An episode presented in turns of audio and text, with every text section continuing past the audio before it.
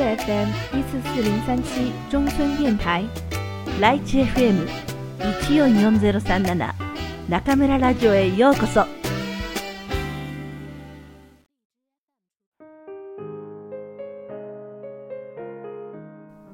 あなたに送る人生の薬箱愛さなくてはいけない二つのこと松浦弥太郎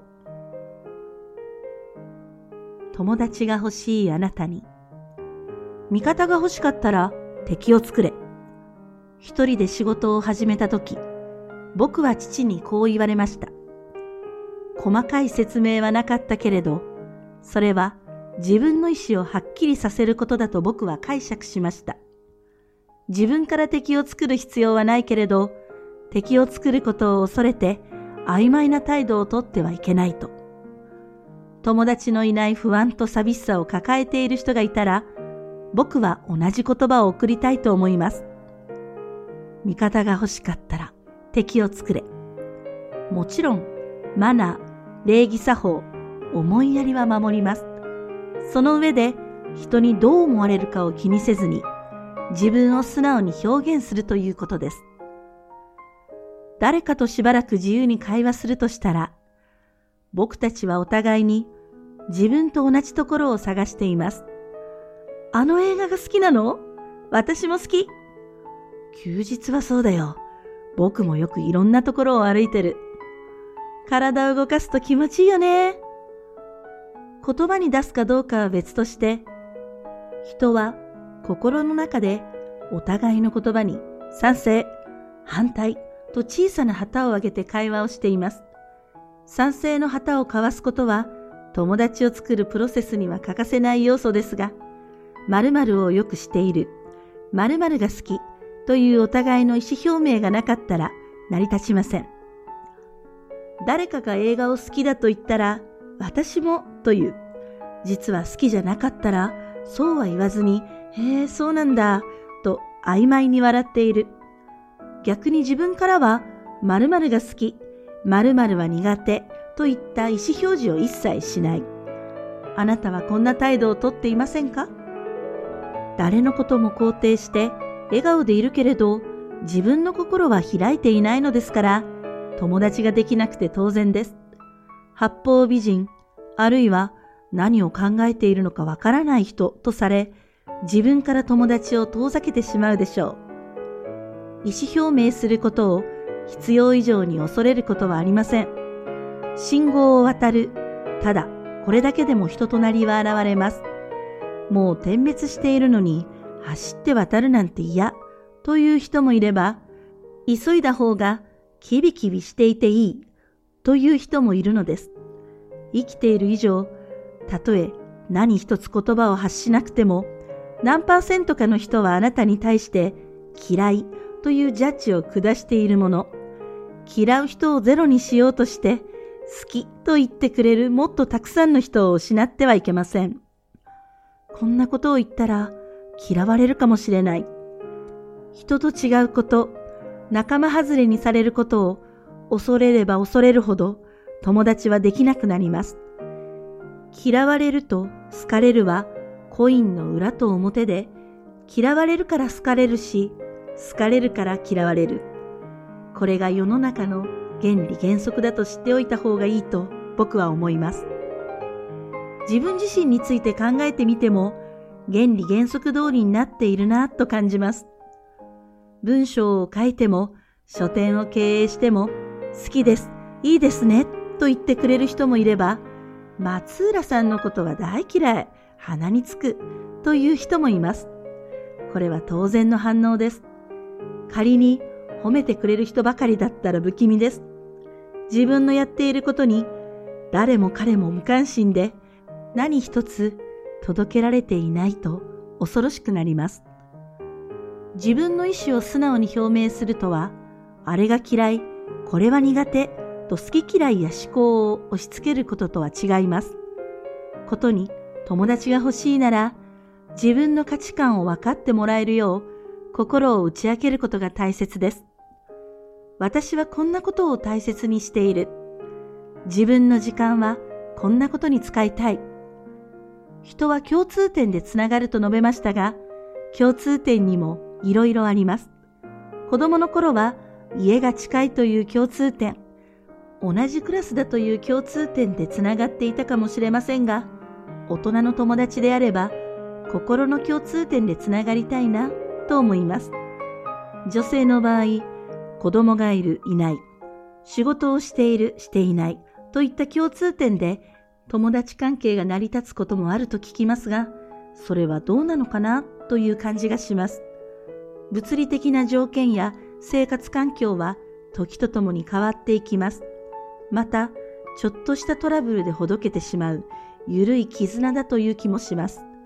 意見が対立した途端、オセロゲームみたいにパタパタと味方から敵に変わってしまうかもしれません。逆に、お互いの価値観に共通点を見出せている友達であれば、意見が対立したとしても、それは違うよ。今回は君が間違っていると言い合えるし、ああ、あなたの言っていることもわかる。教えてくれてありがとう。と一緒に成長していけるでしょう。そうでない友達は友達にカウントできないということかもしれません。ソーシャルネットワーク時代だからこそ友達を作るには外に出ていくのがいいと思っています。メールではなく、電話ではなく、人と会い、笑顔で挨拶し、目と目を合わせて話をする。直接会うことこそ友達作りの大原則です。友達を作る力というのは生きる力でもあります。恐れず、ひるまず、敵を作りましょう。素直な勇気で味方を作りましょう。人と会った時、自分が好きだと思うこと、嫌だと思うことを伝えてみましょう。あなたはどう？と聞いてもいいのです。やめられないあなたに。楽しいことは怖い。気持ちいいことは怖い。それが楽しければ楽しいほど、気持ちよければ気持ちいいほど、怖さもセットでついてきます。快楽という言葉だと大げさに感じるかもしれませんが、自分がしていて楽しいこと、気持ちいいことはそう呼んでいいと思います。我を忘れてしまうほど夢中になってしまう娯楽や興奮を伴う気持ちよさ、やめたくてもやめられないほどの嗜好品は皆、快楽のためのものだと感じます。ギャンブルや薬物、お酒やタバコがこの範疇ですが、もっと身近な快楽もあります。寝ること、遊ぶこと、食べること、買い物、パソコンや携帯電話、性的なこと、ゲームや漫画、テレビ、あるいは本、現実逃避させてくれるツールは、枚挙にいとまがありません。人間は弱いものだから楽な方へと流れますし、僕にしても快楽を求めることはままあります。誰でも生活の中に快楽を取り入れているものですし、時には現実逃避でもしなければやっていられないほど辛いこともあるでしょう。問題なのは快楽がどんどん巨大化してそれに支配されてしまうこと。一時、寂しい心を紛らわそうとして味わうためのものだった快楽が、のべつ幕なしに必要になると危険です。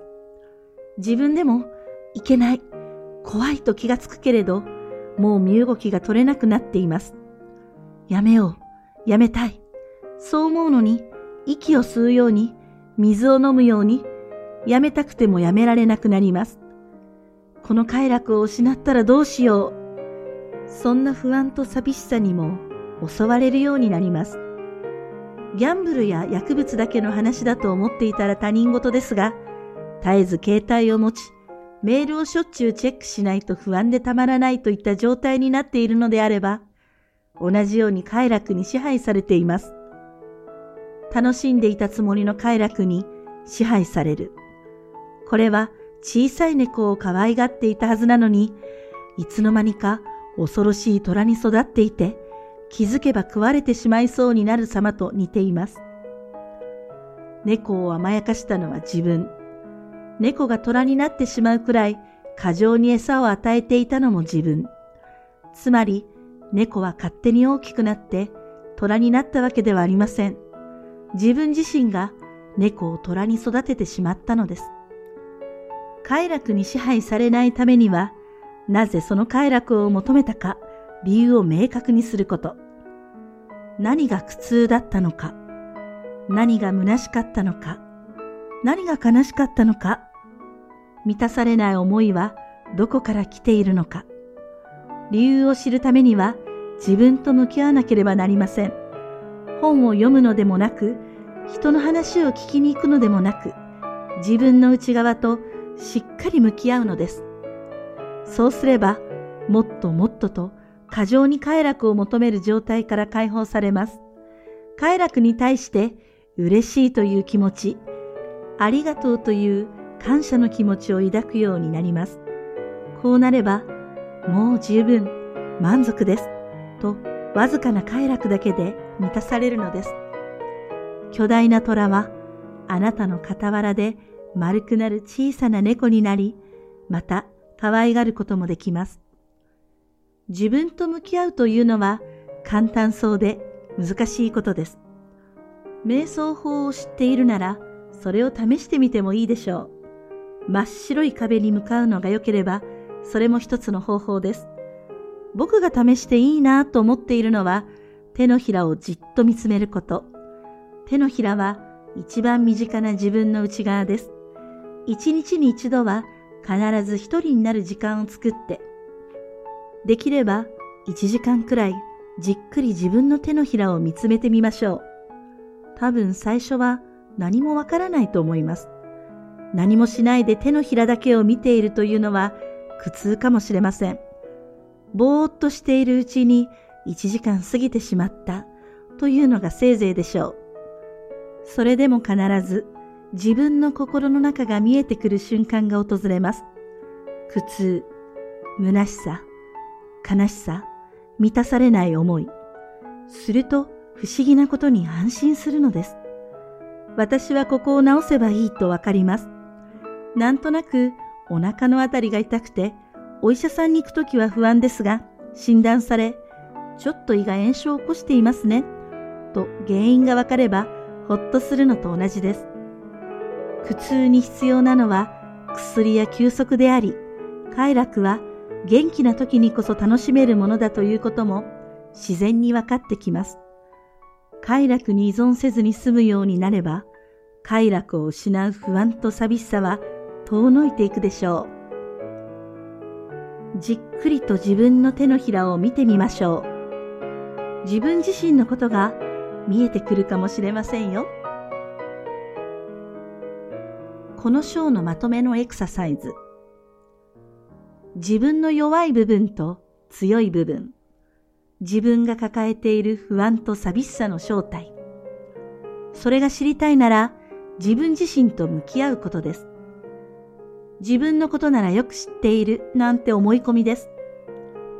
僕たちの毎日は外からの刺激と他者が撒き散らす気配で満ちていて、静かに自分だけに浸る時間はなかなかありません。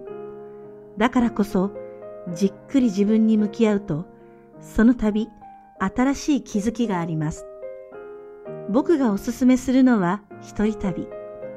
旅はすごく簡単にできる上に、自分の弱い部分、強い部分、得意なこと、苦手なことがわかります。一人だったらなおさらです。一人旅をしてみましょう。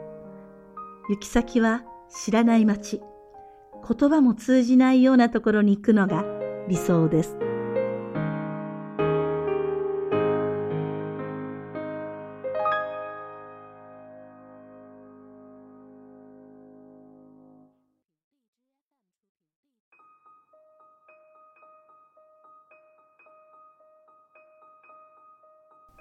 皆さんこんばんは。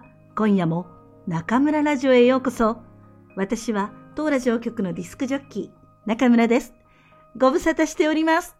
2月に入って不覚にも気管支炎にかかってしまい、ここしばらく声がガラガラになっておりました。リスナーの皆さんには数えきれないほど多くのお見舞いメッセージをいただき、大変感動しています。ありがとうございます。10年前、声が1、2年間出なくなった私は、油断をするとすぐにこうなってしまいます。これからはもっと気をつけなければいけませんね。春節のにぎわいもとうに薄れ、薄いを過ぎて、武漢も春風が吹くようになりました。とはいうものの、まさに三寒四温の季節の変わり目、みぞれが降ったり、20度を超える日もあったりで、外に着ていく服を選ぶのも一苦労。でも、日に日に春の色が濃くなっていくのは、心躍ることですね。さて、今回で3回目のお届けになる、松浦弥太郎さんの愛さなくてはいけない2つのこと、お楽しみいただいているでしょうか。日本だけではなく、中国でも人気が高い松浦さんの文章。私も声に出して読んでいるだけで、なんだか気持ちが良くなります。くんくんが選んだ BGM の林海さんの音楽とも相まって、心の疲れが頭のてっぺんからスーッと消えていく感じというか、きっとリスナーの中にも共感してくれる人が多いのではないでしょうか。今回、特に私が強く共鳴し、そして勇気づけられたフレーズは、嫌う人をゼロにしようとして、好きと言ってくれるもっとたくさんの人を失ってはいけませんというところです。私はいわゆる平均的な人間ではありません。以前も書きましたが、10代や20代の前半は生き方が不器用で、親運を作るどころか、人に心を開くこともなかなか難しく感じていました。その理由の一つは、周りの人が本当のことを言っていない。その場限りの言葉しか発しないと強く感じられて仕方がなかったからです。私が何を言っても別に否定されるわけではないのですが、そういう考えもあるわね、とか、人それぞれよね、とか、お茶を濁された感じで話し合いにもなりませんでした。確かに私の意見は幼い頃から常に少数派でした。きっとどこに行っても風変わりな人だと見られていたんでしょうね。幸いいじめにあっていたわけでもなく、一人ぼっちで過ごしていたわけでもありませんでした。ただ、心はなんだか空虚で、その穴を埋めたくて、心の問題や生き方、心理学に関する本をそれこそむさぶるように読みました。そこで得た知識が直接的には問題を解決したわけではないと思いますが、明日も頑張ろうという支えにはなったかもしれませんね。あれから20年が過ぎました。大人になると人は丸くなるとよく言われますが、私はまたしても人とは違うようです。まだまだよく人とぶつかります。数年前も道の真ん中である日本人愛情と少々大きい声で口論したこともあります。私はほとんどのことに対しては寛容な人間だと思うのですが、教育や教師としてのあり方には妥協ができないというか、何度か考えてもおかしいと感じることに対しては、明らかに脳の態度をとってしまいます。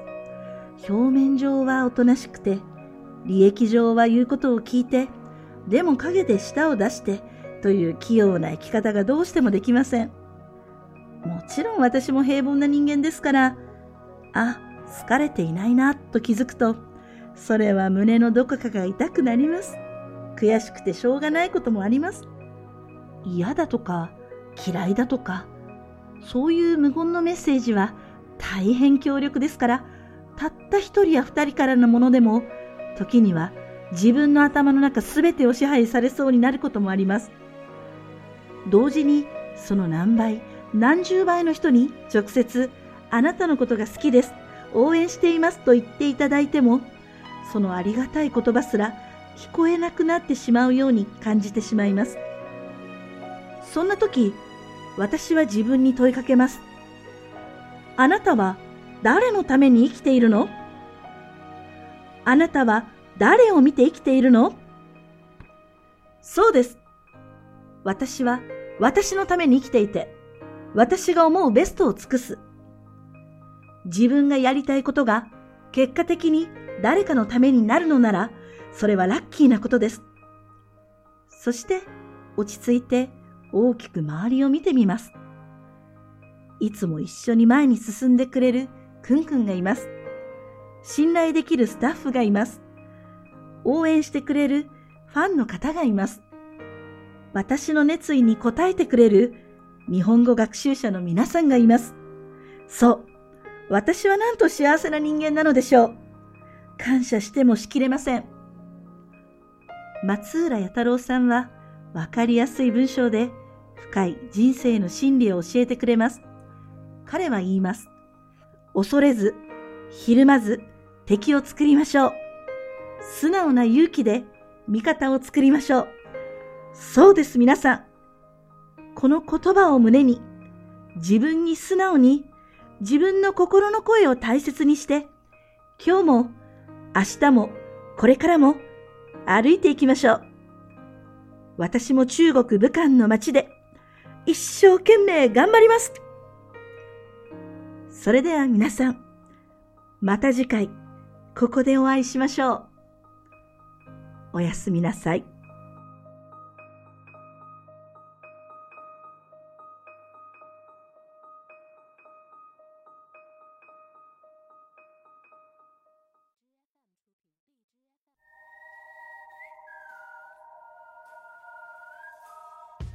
くんちゃんのおまけコーナー。皆さんこんばんは。くんちゃんのおまけコーナーようこそ。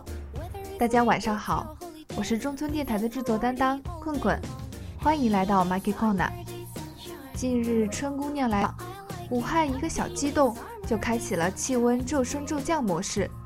中村老师也不幸被感冒菌宠幸，嗓子哑了将近两个星期。在此期间， 老师每天都会收到很多听众朋友们温暖的留言，特别感谢大家的关心。所以这两天声音稍微恢复了一点儿，老师就赶紧催促困困一起录了一期新节目来回报大家。本期节目的朗读部分依旧继续松浦弥太郎的鸡汤系列。我们总是对未来感到不安，害怕孤独和失去。但松浦先生认为，这正是生而为人的宿命，也是人活着的证据。本次朗读的主题为“给想要朋友的你”和“给戒不掉快乐的你”。松浦先生说：“想要交友，首先得树敌。与其一味地迎合对方、讨好对方、隐藏自己的想法，还不如坦白自己的真实态度。并不是只有相似的两个人才能成为朋友。”知道最真的彼此，理解并认可彼此的差异，能够这样坦诚的交往，才是相互尊重的真朋友。我眼中的中村老师就是一个非常真实的人，无论是对待伙伴还是对待学生，都会用最诚实的心情。用日语来说，就是马国コロ。对于自己认可的人和事，就会毫不吝啬的赞赏；对于自己不认可的人和事，也会毫不留情的批判，可能大家很难想象，这样真实的中村老师其实也树敌不少，遭受他人的非议和不认可也是常有的事儿。但始终明确的态度，也让中村老师收获了许多志同道合的伙伴。这些伙伴就是因为电台而与老师结缘的各位亲爱的听众朋友们。我个人也是被中村老师的人格魅力所吸引。决定一直伴随在老师身边，祝愿大家也能够用最真的心遇见最珍贵的伙伴。说起最近的生活，关注了我们微信订阅号的朋友们应该都知道，中村教室免费的天生人语学习小组，因为文件上传下载的问题，我们将小组从沪江 CC 群转移到了 QQ 群。中村老师如约每周在群里上传三篇最近天生人语的抄写手稿及朗读录音，供小组成员下载学习。现在群成员已超过了两百人，大家每天在群里发布自己的抄写手稿、朗读练习，互相鼓励，互相学习。看着这么多热爱日语的朋友们，我们也觉得自己的付出非常值得。天生人语是朝日新闻具有百年历史的品牌栏目。内容涉及政治、经济、文化、教育、体育、人物、环境、科学、医疗、社会等各个方面。虽然困困得过了日语能力考 N 一的满分，但经过这一周的学习，困困也切身感受到了天生人语的难度，从中学到了不少以前没有接触过的知识。这里还想特别与大家分享一下关于抄写的感想。字迹工整的抄写天生人语，也是本次学习小组的任务之一。以此为契机，困困也体会了久违的一笔一画。抄写这件事看似简单，其实并不容易。在模仿中村老师的手稿范本时，竟然也察觉到了平时因为太自然而被自己忽视的笔画习惯。在修正自己的过程中，又遇见了新的自己。对天生人语学习小组感兴趣的听众，可以点击微信订阅号最下方菜单栏的“天生人语”，加入 QQ 群，期待着你与我们一同进步。それではまた次回ここでお会いしましょう。おやすみなさい。